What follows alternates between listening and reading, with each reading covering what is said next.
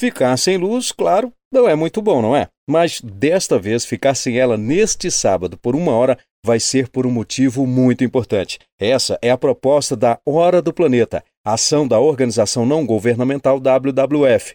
A ONG, uma vez por ano, convida pessoas de todo o mundo a apagarem as luzes de suas casas, dos ambientes de trabalho e dos diversos outros lugares, com um único objetivo: conscientizar a população sobre as mudanças climáticas.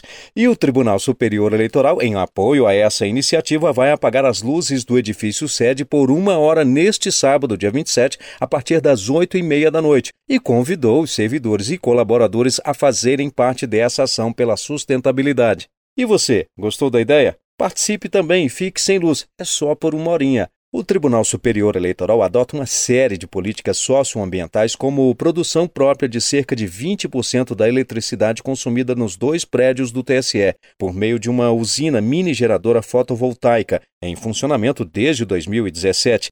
Entre as várias iniciativas também está a instalação do sistema sanitário a vácuo nos banheiros do tribunal. Ele permite uma economia de até 90% do consumo diário de água, se comparado aos sistemas tradicionais e de uso doméstico. Do TSE, Rimac Souto.